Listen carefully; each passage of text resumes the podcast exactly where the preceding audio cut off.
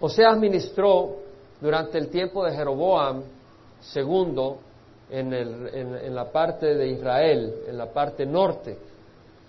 Eh, Jeroboam II reinó del año 793 al año 743, 53, perdón, 41 años. Eh, pero eh, Oseas eh, ministró no al principio del reinado de Jeroboam, sino mucho después, y ministró después de otros reyes que vinieron eh, después de Jeroboam. Entonces Oseas nos da una lista de reyes al norte, perdón, al sur, de la tribu de Judá, que fueron reyes mientras él ministraba.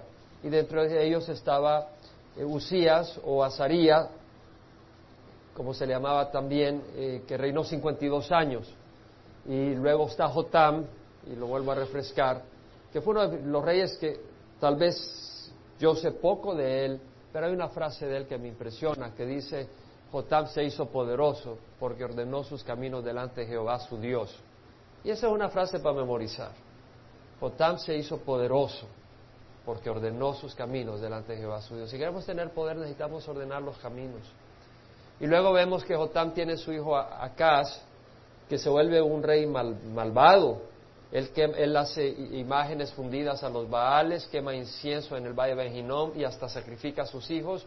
No solo eso, sino que hace un altar de, eh, similar al altar que tenía Damasco, o sea, los arameos en Damasco, porque los arameos lo, derrotaron, así como los israelitas.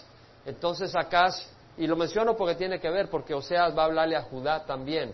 Eh, eh, vemos de que acá dice, bueno, me derrotaron los israelitas, y estoy hablando de la tribu de Judá, eh, acá siendo rey, y dice, bueno, eh, me derrotaron los arameos, entonces me voy a olvidar de Jehová y me voy a ir a los dioses de los arameos, ya que ellos me derrotaron, esos dioses son más fuertes. Y pues hace un, eh, un altar similar a los que tenían los arameos en Damasco. Y busca la ayuda de Tiglat-Pileser, que es el rey de Asiria, pero Asiria obviamente no era ningún médico para sanarles, sino de que quiere tomar ventaja de ellos y los oprime y, pues le va muy mal a Acaz. Es un rey malvado que llega a cerrar el templo de Jehová y por supuesto promueve el culto a, dioses paganos.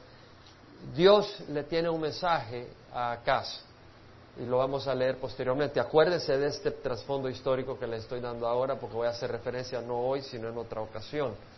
Eh, después de Acaz eh, vemos que viene Ezequías, eh, que reina 29 años. Este es el rey que reinó por 14 años y, le da una enfermedad y clama a Dios. Dios le dice que va a morir y él clama a Dios y Dios le dice, ok, te voy a extender la vida a 15 años. Entonces reina por 29 años. Entonces Usías, Jotam y Ezequías son buenos reyes. Acaz es un mal rey. No quiere decir que los otros no tuvieron sus defectos, y ya hablamos de ellos la primera vez que enseñé sobre Oseas. Pero menciona que estos tres reyes son buenos reyes, excepto Acaz, que es malvadísimo. Y Dios por eso eh, previene y da palabra de prevención a Judá en su momento. Vimos la historia a través de Gomer, la esposa ramera, adúltera, y leímos cómo Dios le pone a, Oseas que vaya y la rescata y la rescata. Ahora vamos a, ver cuando Dios le habla, ahora ya no a través de la, la, vida de Oseas y su situación con su esposa y sus hijos, sino que vamos a ver que Dios habla directamente a Israel eh, a través de una serie de juicios y palabras de lo que va a venir eh, por su condición de rebeldía. Entonces empezamos en el capítulo 4. Dice, escuchad la palabra de Jehová, hijos de Israel, porque el Señor tiene querella contra los habitantes de la tierra, pues no hay fidelidad ni misericordia ni conocimiento de Dios en la tierra. Vemos que dice, escuchad la palabra de Jehová. ¿Quién está hablando? Está hablando Oseas. Y esa es la labor principal de un profeta, declarar la palabra de Dios. El profeta declaraba cosas futuras que iban a ocurrir, pero su función también era exhortar al pueblo a que dejaran los ídolos y se volcaran a Jehová y lo adoraran de acuerdo a la ley mosaica, sin ninguna idolatría y con fidelidad. Eh, si tú vas a Primera de Corintios, capítulo 14, versículo 14, perdón, Primera de Corintios capítulo 14, versículo 1, dice el Señor, procurad alcanzar el amor, porque es el camino más excelente. Pero dice, pero también desead ardientemente los dones espirituales, sobre todo el que profeticéis, porque el que habla en lenguas, dice, no habla a los hombres, sino a Dios, pues nadie lo entiende, sino que en su espíritu habla misterios. Pero el que profetiza habla a los hombres para edificación, exhortación y consuelo o consolación. El que habla en lenguas a sí mismo se edifica. ¿Por qué? Porque el que habla en lenguas, eh, él, habla en una lengua extraña. Su espíritu habla, él puede que no entienda, lo más probable es que él no entienda a menos que tenga el don de interpretación. Pero puede estar hablando en lenguas si él no entiende, pero no quiere decir que su espíritu no se edifique. De hecho, su espíritu está en comunión con Dios y se, se edifica, pero los demás no pueden oír ni recibir beneficio de eso, a menos que haya alguien que lo interprete. Entonces dice, pero el que profetiza, el profetiza edifica, edifica a la iglesia. ¿Por qué? Porque habla a los hombres. El que habla en lenguas le habla a Dios. Pero el que profetiza está profetizándole a los hombres para edificación, exhortación y enseñanza. El mensaje de hoy tiene elementos proféticos, no solo por lo que estamos hablando, sino por lo que voy a compartir, porque la palabra del Señor se, se expone para enseñar, pero también se expone para exhortar. Entonces, cuando estamos estudiando y hay una exhortación, ese es parte del elemento profético. O sea, que no necesitas ver a alguien con cuello, con, ah, piel de camello y con, eh, con, cincho de cuero y con ah, barba y todo para que haya profecía. ¿Entendemos lo que es la profecía? Eh, entonces, vemos que dice, escuchar la palabra de Jehová, hijos de Israel porque el Señor tiene querella contra los habitantes de la tierra. Bueno, yo no quisiera que Dios tuviera una querella contra mí. Yo no creo que tú quieres que el Señor tenga una querella contra ti.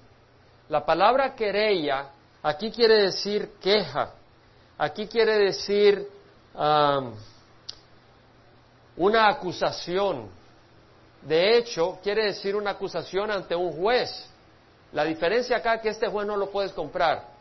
Y este juez no es un juez distorsionado, sino que es un juez perfecto y justo y recto y santo. Entonces Dios está diciendo, Jehová tiene querella contra los habitantes de la tierra y ¿quién es el juez? Jehová es el, el, ¿cómo se llama? El, persecutor, persecutor, ¿cómo se llama? El, perdón, el fiscal.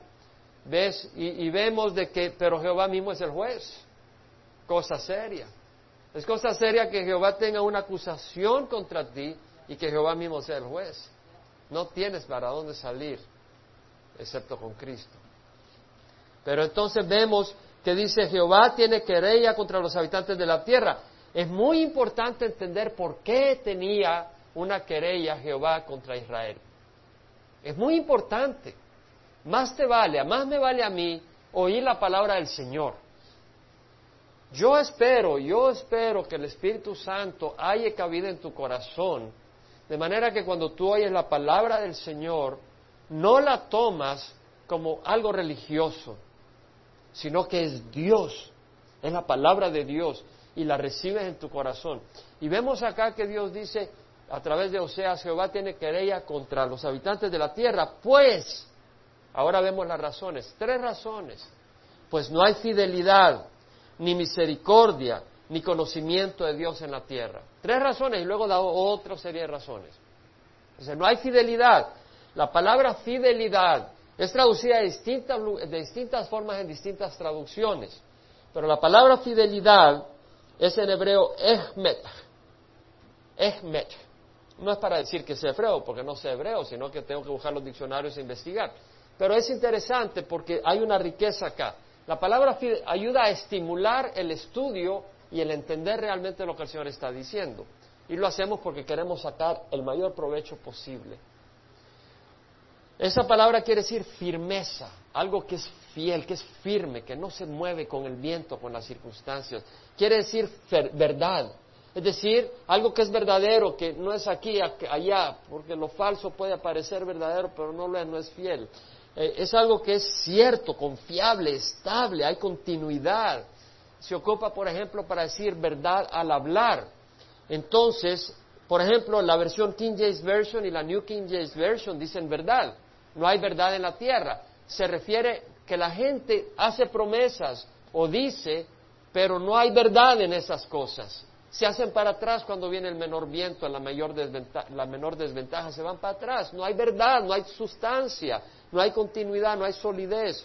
Eh, dice la, New um, Living Translation, la New International Version, la English Standard Version, la New American Standard Version, todas la llaman fidelidad. Entonces, pero entendemos la palabra fidelidad y sus distintas connotaciones. Entonces, cuando dice el Señor, y pongamos atención, porque esto no es para salir intelectualmente llenos. Espero que el intelecto se bendiga, pero sobre todo el corazón. Eh, el Señor dice, no hay fidelidad. Hermanos, yo creo que el Señor habla a nuestro ambiente, porque no hay fidelidad entre los esposos en nuestro ambiente. No hay fidelidad entre los padres con los hijos. No hay fidelidad de los hijos con los padres. No hay fidelidad de los empleadores con los empleados, ni de los empleados con los empleadores. No hay fidelidad entre los hermanos. No hay fidelidad entre los compatriotas, entre los amigos. No hay fidelidad entre los hermanos de la iglesia o hacia el pastor o de los pastores hacia las iglesias. No hay fidelidad. Es cierto. Pues piense usted si es cierto o no es cierto. Es decir, ahora un hombre, si la mujer se enfermó, la abandonan. Si el hombre se engordó, lo abandonan. Si perdió el trabajo, lo abandonan. Eso no es fidelidad. Eso no es verdad. Hubo una promesa que se hizo. Eso no es verdad. O los padres abandonan a sus hijos porque quieren irse a Las Vegas o quieren irse a Hawái. Entonces dejan a sus hijos con cualquiera que sabe que no les conviene. No hay fidelidad hacia los hijos. O los hijos abandonan a sus padres. Se olvidan de sus padres cuando más lo necesitan. No hay fidelidad de los hijos hacia los padres. Dígame usted si es cierto o no es cierto. No hay fidelidad dentro de los empleados y los empleadores. Dígame usted si es cierto o no es cierto. El empleado, en la mayoría de las veces, si puede salir adelante con algo, aunque no sea, o sea, no hay esa fidelidad hacia su empleador. Si alguien le ofrece 10 dólares más al mes, se van, le dan la espalda. No hay una relación, no hay un respeto, no hay un aprecio, no hay un lazo, no hay fidelidad. O los empleadores se olvidan de los empleados por cualquier cosita, lo ven como uno más y no tienen un sentimiento hacia ellos, un lazo de que los, que los una, que les haga sentir we belong, pertenecemos en esta relación. No hay fidelidad, no hay fidelidad hacia Dios no hay fidelidad hacia Dios. El pueblo de Israel estaba abandonando a Dios, estaba abandonando la ley de Dios. No hay fidelidad hacia Dios. ¿Cuántas personas empiezan el camino hacia Dios, pero le dan la espalda? Bueno, si tú estás acá, la buena noticia es que estás acá, quiere decir que estás buscando de Dios. Y si estás acá, olvídate el pasado, pero no seas infiel con Dios. Porque Dios tenía una querella contra Israel, porque no había fidelidad en la tierra. Y además dice, ni misericordia. La palabra misericordia es Hesed, que es amor de pacto. Y es traducido de distintas maneras. Por ejemplo, la King James y la New King James Version dicen misericordia. La New Living Translation y la New American Standard dicen kindness, amabilidad. Porque es un amor de pacto que muestra misericordia a aquella persona con quien tienes una relación de pacto, por decir así, un matrimonio, cuando aquella persona está en dificultad. O muestras amabilidad hacia aquella persona porque estás en una relación de pacto. O, como dice la New International Version, amor. O como dice la English Standard Version, steadfast love, amor fiel. Todas esas connotaciones ayudan a entender que cuando dice no hay misericordia, es decir, no hay esa ternura, como dice una de las traducciones, loving kindness, es decir, un amor que se expresa a través de ternura y, dulzura y suavidad hacia otra persona y afecto. Entonces dice, no existe eso en la tierra, no existe misericordia. No existe misericordia, esa ternura, ese amor eh, del esposo hacia la esposa, o de la esposa hacia el esposo, o de los padres a los hijos, o de los hijos a los padres. No existe ese amor de pacto del hombre hacia Dios. El hombre debe tener un amor hacia Dios. Han hecho un pacto. Hemos hecho un pacto con el Señor. ¿Dónde está ese amor hacia Dios? Es decir, Dios tiene ese amor hacia nosotros. Dios tiene ese amor hacia nosotros. Ese amor de pacto, esa misericordia hacia nosotros. ¿Y nosotros cómo respondemos? ¿Le damos la espalda al Señor? ¿Nos es indiferente el Señor? No, no nos provoca. Y luego dice, ni conocimiento de Dios en la tierra. Yo creo que el Señor tiene algo para nosotros que tenemos que, recibir. Es importante, eh, estudiamos la vida de David. La vida de David vemos que es un hombre que nos da un modelo de arrepentimiento. Y vemos que en el Salmo 51, David, cuando es reprobado por Natán el profeta, cuando es reprendido por Natán el profeta, dice, contra ti, contra ti solo he pecado y he hecho lo malo delante de tus ojos de manera que eres tú justo cuando hablas y sin reproche cuando juzgas. Entonces vemos que este hombre dice, yo he pecado contra ti. Él reconoce. Entonces yo creo que cuando Dios nos habla hoy y nos está diciendo que no estamos mostrando fidelidad, cuando nos está diciendo que no hemos mostrado misericordia, tenemos que buscar del Señor y decir, Señor, he pecado contra ti. Señor, he pecado contra ti.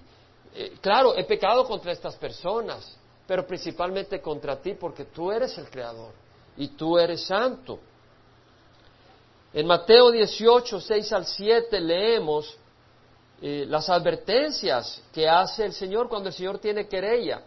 El Señor tiene querella contra aquellos que son piedra de tropiezo para aquellos que están caminando con el Señor. Y en, en Mateo 18, 6 y 7 Dice el Señor, el que haga tropezar a uno de estos pequeñitos que creen en mí, mejor le sería que le colgaran al cuello una piedra de las que muele, de molino, de las que mueve un asno, y que se ahogara en el profundo del mar. Hay del mundo por sus piedras de tropiezo, porque es inevitable que vengan piedras de tropiezo, pero hay de aquel hombre por quien viene el tropiezo. Entonces vemos que el Señor está diciendo, yo tengo querella contra aquella persona que es tropiezo para otros en el camino del Señor. Tengamos cuidado que no seamos piedra de tropiezo. Tengamos cuidado de no ser piedra de tropiezo. Cuando ofendemos a un hermano, cuando ofendemos a una hermana y les, desanimamos en su caminar, tengamos cuidado, porque estamos jugando con Dios. Tengamos cuidado. El Señor en Malaquías, después de Zacarías, el último libro del Antiguo Testamento, habla de, la infidelidad.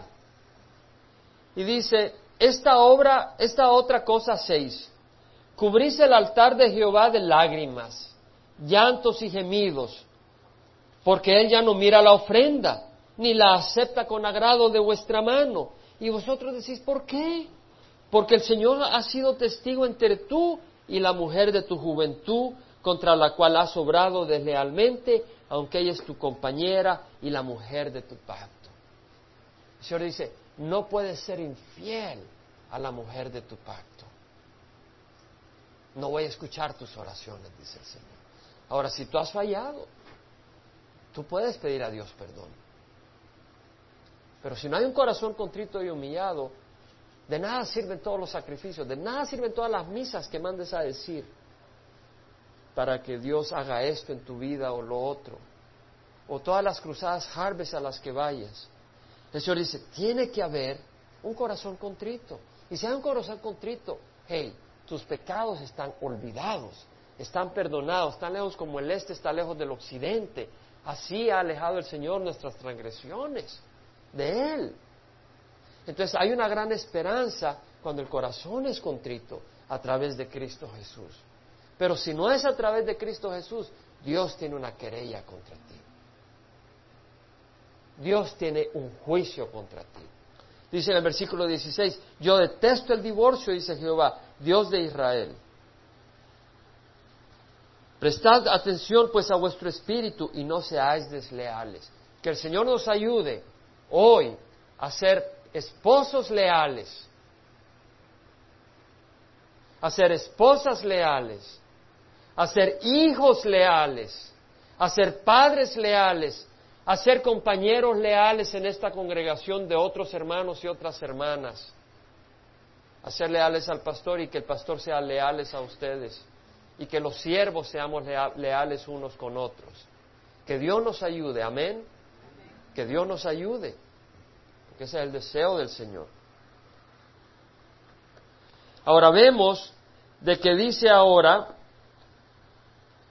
extiende su queja el Señor.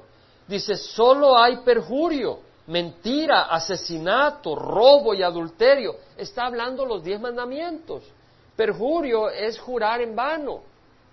Es decir, yo te juro que mañana te voy a poner esta cosa en tu casa, dame los 300 dólares ya. Tú no puedes jurar, no sabes si mañana estás vivo. O yo te juro que te voy a pagar, dame mil dólares ahorita, en seis meses te los pago, pero tú sabes que no puedes. Estás jurando en vano. Estás usando el nombre de Dios para lograr algo cuando tú sabes en tu corazón que no lo puedes hacer. Entonces dice, hay perjurio, hay mentira.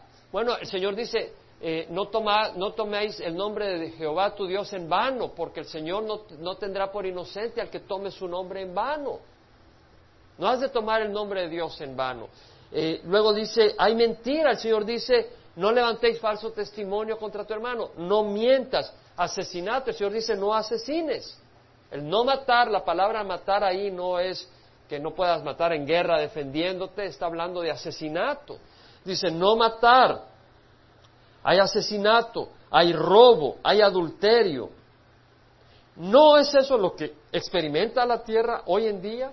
El mensaje de Dios a través de Osea Israel es un mensaje de Dios para Estados Unidos, para Latinoamérica. Hay, hay una crisis en Latinoamérica. Yo estaba leyendo en el periódico hace tres días que uno de los candidatos para el gobernador de Baja California decía que su animal preferido eran las mujeres. Y luego hablaba de que su bebida era el tequila con la bilis del oso y órganos genitales de, otros animales que ponía, etcétera. ¿Cómo puede un pueblo tolerar un líder con esa naturaleza? ¿Cómo puede ocurrir? ¿Cómo pueden permitir que alguien públicamente se exprese así, representando, y creo que va a la cabeza, o segundo lugar, si no a la cabeza, en la votación para ser gobernador de Baja California, en México? Ese hombre un día va a tener que darle cuentas a Dios. Pero vemos que los líderes están perdidos. Pero vemos que el pueblo está perdido porque ese, ese líder tiene popularidad. Vemos que hay perdición en el pueblo, hay corrupción. Vemos que la religión no ha librado al pueblo de la corrupción. Solo Cristo libra a un pueblo de la corrupción. Entonces vemos que dice hay mentira, vemos todas estas cosas que de las que se queja el Señor. Lo que necesita el hombre ante esas circunstancias es el arrepentimiento. El Señor a través de Isaías dice, en arrepentimiento y en reposo seréis salvos, en quietud y en confianza está vuestro poder, pero no quisiste. En arrepentimiento y reposo. O sea, arrepiéntete y descansa en el Señor. En quietud y confianza, confía en el Señor, ahí está tu poder. Pero no quisiste, era problema del corazón. En Isaías dice, venid ahora y, venid ahora y razonemos. Aunque vuestros pecados sean como la grana, serán como la nieve. Aunque sean rojos como el carmesí, carmesí como la blanca lana, quedarán. Si queréis y obedeceréis, si queréis y obedecéis, probaréis lo mejor de la tierra. Pero si rehusáis y os rebeláis, eh, por la espada será destruido, ciertamente la boca de Jehová ha hablado. Entonces el Señor está diciendo, haya arrepentimiento, venid y razonemos. Tú puedes haber tenido una conducta deplorable, Pero aunque vuestros pecados sean como la grana, como la blanca nieve, quedarán. Aunque sean rojos como el carmesí, eh, serán emblanquecidos. Dios nos da esa esperanza, pero es el único camino, no es el camino de sacrificios, de incienso, es el camino de un arrepentimiento genuino, no de un remordimiento, porque remordimiento quiere decir que, wow, hice daño, pero debe haber más que remordimiento, debe haber la resolución en tu corazón de darle vuelta a ese camino y caminar en la dirección opuesta, caminar en el camino del Señor. Eso es arrepentirse. El jurar, el jurar en vano, no es agradable al Señor. En Mateo 5, el mismo Señor Jesucristo, versículo 33, dijo, habéis oído que se dijo a tus antepasados, no jurarás falsamente, sino que cumplirás tus juramentos al Señor. Es decir, si tú jurabas que ibas a hacer algo, cúmplelo. Pero ahora dice, yo digo, no juréis de ninguna manera. Hermano, que de ningún labio nuestro salga, lo juro por el Señor. Porque dice, ni por el cielo, porque es el trono de Dios, ni por la tierra, porque es el estrado de sus pies, ni por Jerusalén, porque es la ciudad del gran rey, ni juraréis por tu cabeza, porque no puedes hacer blanco negro ni un solo cabello. Esto era antes de los tintes, ¿no? Antes bien sea vuestro hablar sí, sí o no, no, y lo que es más de esto procede del mal. En Santiago, el Señor vuelve a través de Santiago a, en capítulo 5, a instruirnos su palabra. Y dice, hermanos míos, no juréis ni por el cielo, ni por la tierra, ni con ningún otro juramento, antes bien sea vuestro sí, sí, vuestro no, no, para que no caigas bajo juicio. Tú no puedes decir que puedes terminar esta reunión y estar vivo. No tientes a Dios. Tú no sabes si tienes un minuto. Ahora, Dios no está como aquel que quiere destruirnos. Dios nos ama y Dios busca bendecirnos. Y vemos eso en el amor de Dios a través de Oseas hacia su mujer adúltera. Vemos el amor de Dios hacia nosotros, que es paciente con nosotros. Vemos ese amor del Señor. En la carne estamos dispuestos a volar cuellos, pero es en el Espíritu que entendemos que el camino de Dios es distinto que el camino de los hombres y que Dios es distinto que nuestra naturaleza y buscamos ser como el Señor porque es esa misericordia la que nos atrajo a Él. Vemos entonces que no tenemos más que decir sí y no. Ahora, luego dice, por eso la tierra está de luto. O sea, por todo este desorden que hay en la tierra, dice, por eso la tierra está de luto y languidece todo morador en ella junto con las bestias del campo y las aves del cielo. Aún los, los peces del mar son recogidos o desaparecen. Es decir, la tierra sufre debido al pecado. La tierra, o sea, hay extinción de animales. ¿Y no es eso lo que vemos ahora? Que se están extinguiendo las especies. Hay una extinción por el pecado del hombre. La tierra está de luto por la violencia del hombre, además por la necedad de que llegan al Amazonas y se buenan los, los eh, bosques, simple y sencillamente por razones comerciales, sin importar que están destruyendo toda una riqueza forestal, una fuente de oxígeno para la humanidad. No quiere decir que vamos a adorar la naturaleza, pero no vamos a ir con codicia a explotarla, sino a manejarla. Dios nos la ha dado para que la manejemos con sabiduría, no para que la explotemos motivados por codicia. Entonces vemos que la tierra sufre y, no nos sorprendamos, no maldijo Dios la tierra por el pecado del hombre cuando Adán pecó, no la maldijo y dijo, eh, o sea, en Génesis 3, tú puedes leer que el Señor dice, maldita será la tierra por tu causa, con trabajo comerás de ella todos los días de tu vida, espinos y abrojos te producirá y comerás de las plantas del campo con el sudor de tu rostro comerás el pan hasta que vuelvas a la tierra, porque ya fuiste tomado, pues polvo eres y al polvo volverás. Es decir, la maldición de Dios sobre la tierra debido al pecado del hombre. Y la maldad del hombre añade problema tras problema. Dios mismo traía hambruna sobre la tierra. Dios mismo traía reducción de hombres en la tierra como no prosperaba el vientre de las mujeres o traía ejércitos que venían y se acababan a la población. Pero que nadie contienda ni nadie reprenda, dice Oseas, porque tu pueblo, es decir, Dios a través de Oseas, porque tu pueblo es como los que contienden con el sacerdote, es decir, no te pongas de más justo a contender unos con otros, dice Dios, porque todos se han perdido. Son necios como el que contiende con el siervo de Dios, con el sacerdote que trae la palabra. Es lo que está diciendo. Tropezarás de día y tropezará también el profeta contigo de noche y destruiré a tu madre. Es decir, está diciéndole el Señor, por tu actitud sin, arrepentimiento vas a tropezar.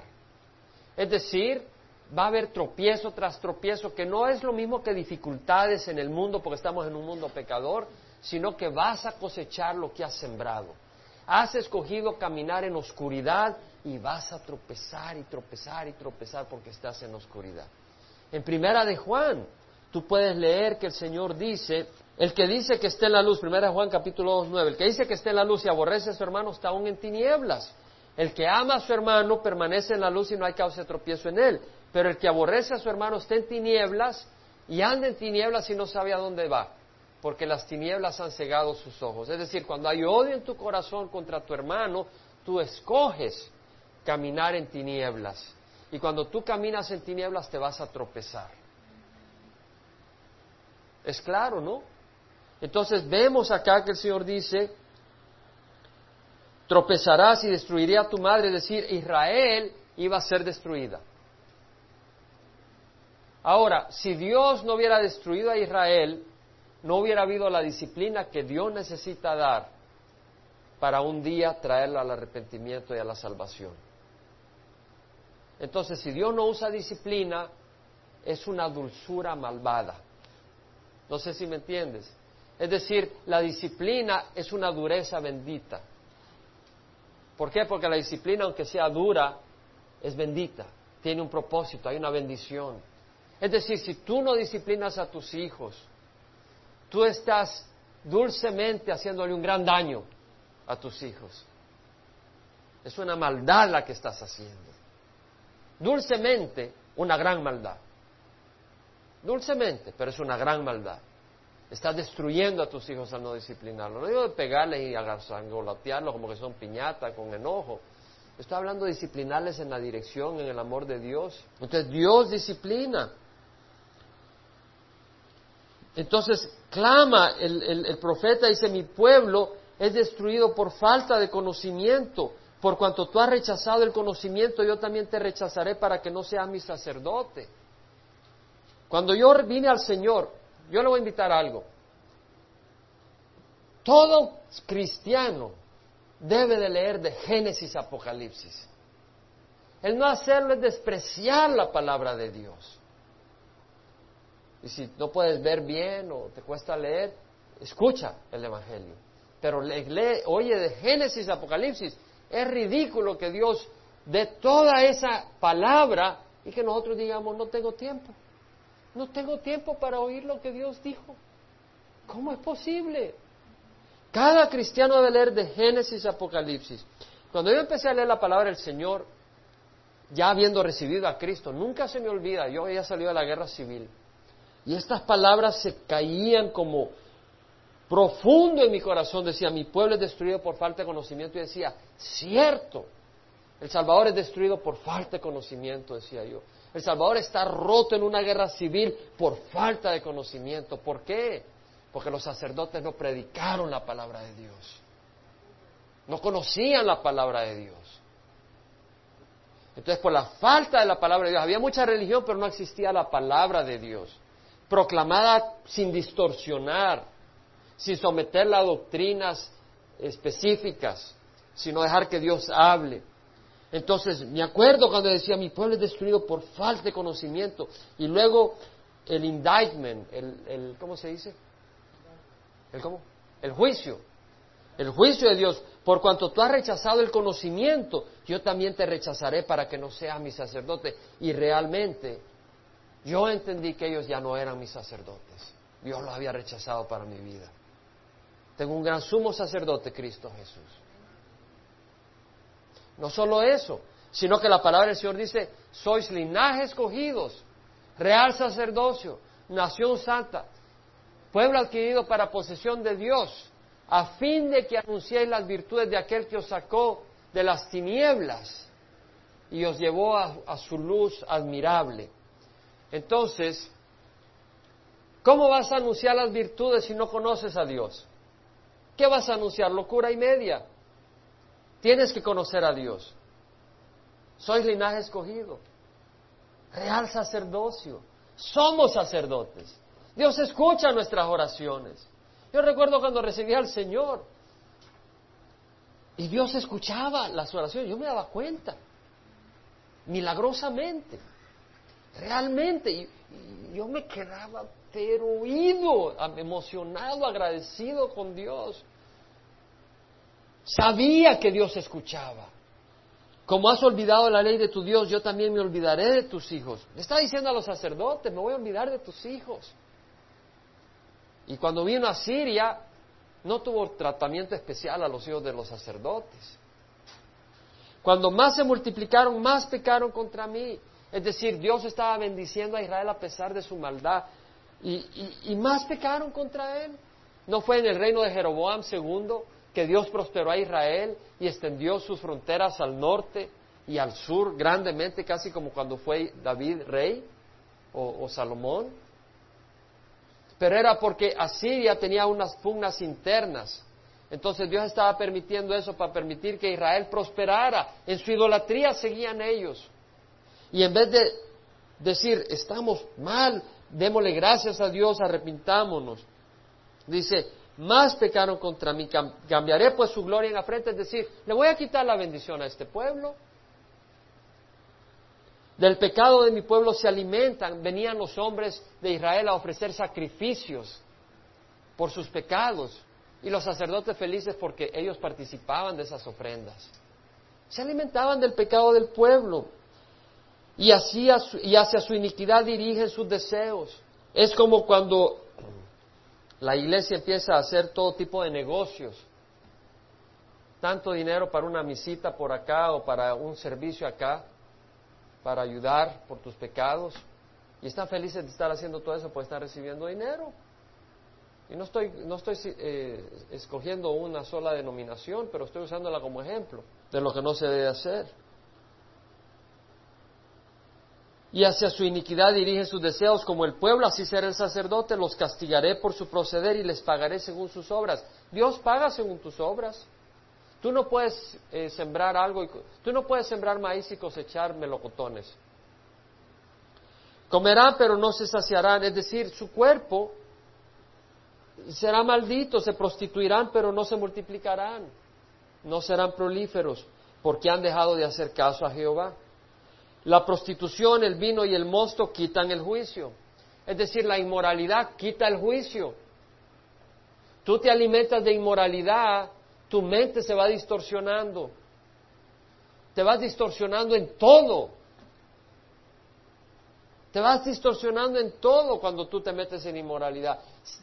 se te distorsiona quién es, si eres mujer, quién es un hombre. Se te distorsiona quién es una mujer. Estás distorsionado en tu manera de pensar si te alimentas de inmoralidad. ¿Quién de nosotros no ha crecido y ha sido tocado por la inmoralidad? Pero al caminar con el Señor, Dios me ha ido sanando. Y le doy la gloria al Señor. Entonces, la prostitución, el vino y el mosto quitan el juicio. Yo recuerdo, recién vine al Señor, yo iba de viaje y, y iba solo a reuniones, a otros lugares, y me gustaba el vino. Me gusta, pero ya no recuerdo cómo, cómo sabe porque tengo años de no probarlo. Y hasta lo puedo hacer. El vino no es malo, el problema es el abuso de él. Pero le voy a decir, yo no tomo vino.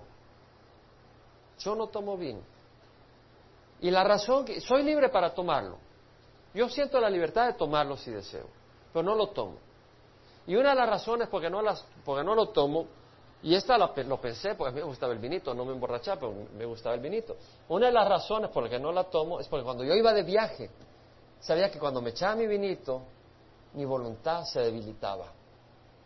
Yo dije, yo no necesito, estando solo, con la voluntad débil.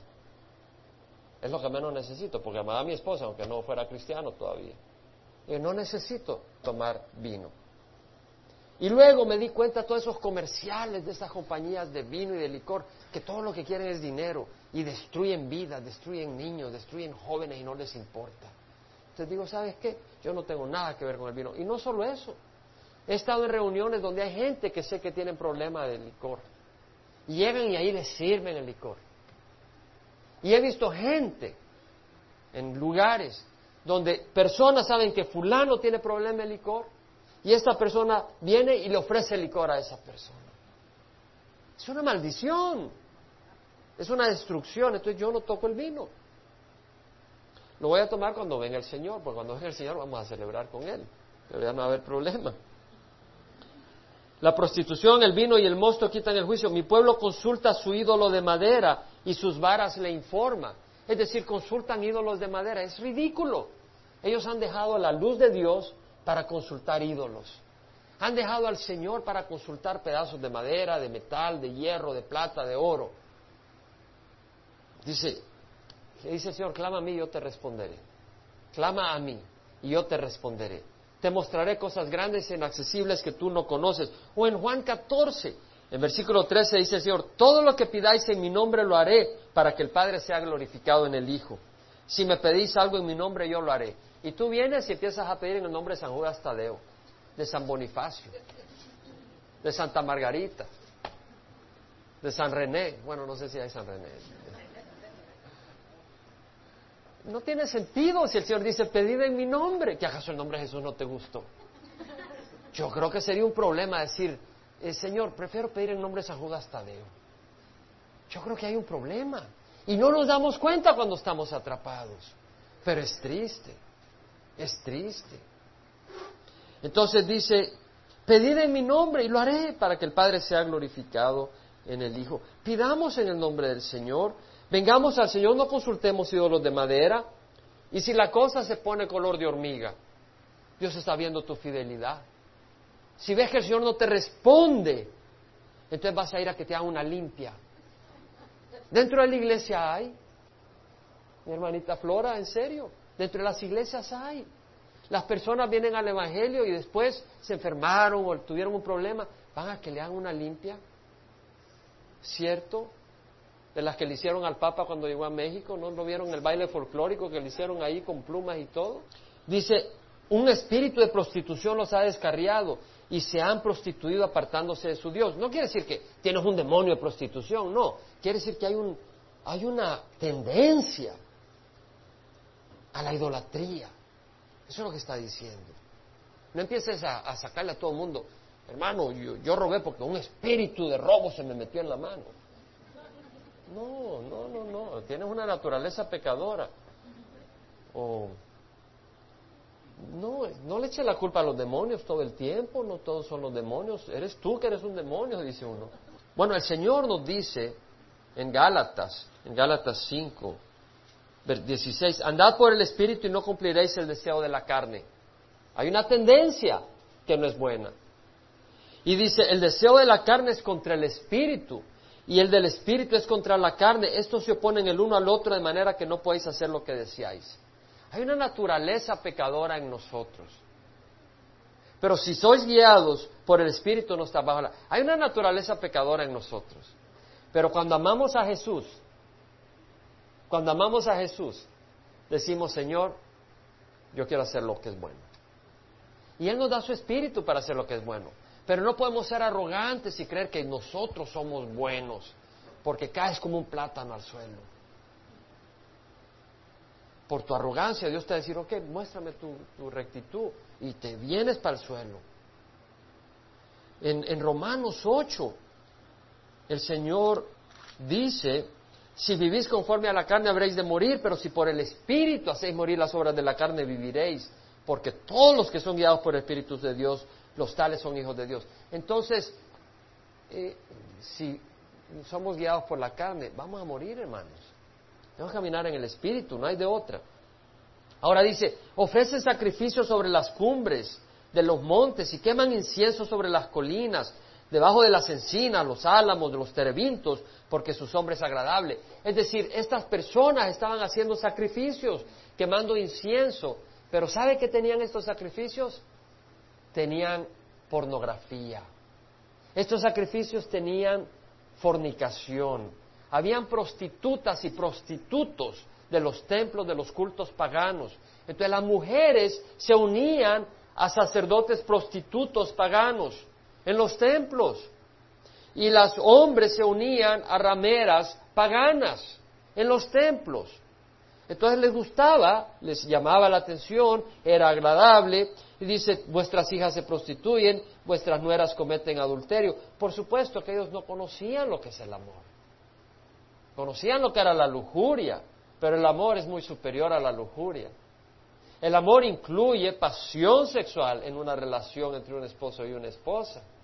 Y es muy superior que la lujuria animal, egocéntrica. No castigaré a vuestras hijas cuando se prostituyen ni a vuestras nueras cuando cometan adulterio, porque los hombres mismos se retiran con rameras y ofrecen sacrificio con las rameras de culto pagano. Así se pierde el pueblo sin entendimiento. No vemos esto en Latinoamérica, que los hombres tienen sus amantes, pero si llegan a, ver, llegan a saber que la mujer tiene un amante, la matan. El Señor dice, ¿qué está pasando? Las mujeres se están prostituyendo, pero un momento, no las voy a acusar a ellas antes de, hacer negocio con ustedes, los hombres que son los líderes de su hogar, y que ustedes están destruyendo, están sin entendimiento como bestias. Aunque tú, Israel, te prostituyas, que no se haga culpable Judá.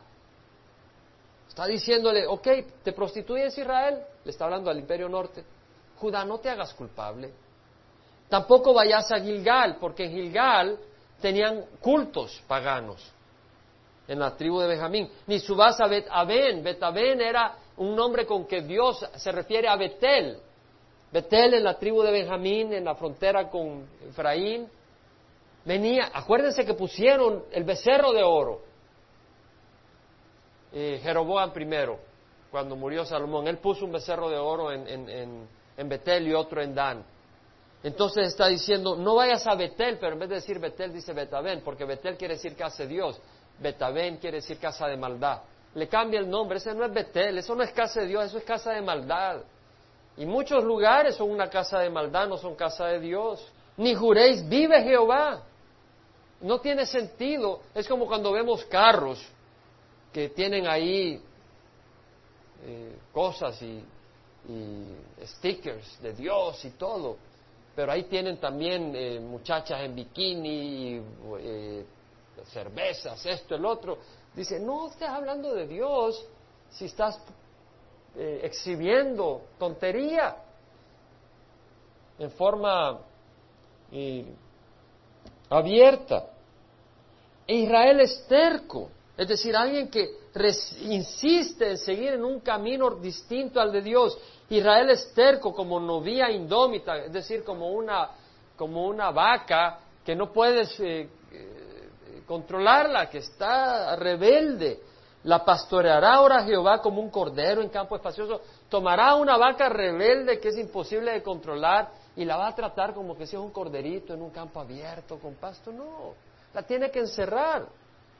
Efraín, Efraín es una de las tribus principales de Israel, al norte. Y dice, Efraín se ha unido a los ídolos, déjalo. Acabada su bebida se entregaron a la prostitución. Sus príncipes aman mucho la ignominia, la vergüenza. El viento los envuelve en sus alas y se avergonzarán de sus sacrificios. Es decir, hacen sacrificios idólatras, se van a avergonzar un día. Se van a dar cuenta que eso no les trajo fruto, que eso no les ayudó para nada. Y un día se van a avergonzar por hacer estas necedades. Bueno, ese es el capítulo 4, donde Dios reprende a Israel. Y, se lamenta, ¿verdad? Se lamenta de la condición de Israel. vemos de que Oseas lo probó en carne propia. Oseas probó a una mujer adúltera y sufrió enormemente para, para mostrar lo que Dios estaba sufriendo. Y, luego, nunca nos olvidemos que Oseas, al final, rescató a esa mujer adúltera y la amó de nuevo. Y siempre que hablamos del juicio de Dios, también recordamos de que ese Dios nos ama. Por eso le servimos. El Señor no tiene ninguna querella contra los que han venido a Jesucristo. Dice, Dios estaba en Cristo reconciliando al mundo consigo mismo, no tomando en cuenta a los hombres sus transgresiones. Y nos ha dado a nosotros la palabra de reconciliación. Por tanto, somos embajadores de Cristo y como si Dios rogara por medio de nosotros, os rogamos en nombre de Cristo, reconciliados con Dios. Aquel que no conoció pecado lo hizo pecado para que nosotros fuéramos justicia de Dios en él. ¡Qué hermoso! ¡Qué hermoso saber que Dios no tiene ninguna querella con los que vienen a Cristo! Yo creo que eso es algo para celebrar. Pero si tú no vienes a Cristo y eres como una novia indómita, arrepiéntete. Arrepiéntete. Porque después de, el que después de mucha reprensión endurece la cerviz, de repente será quebrantado y sin remedio.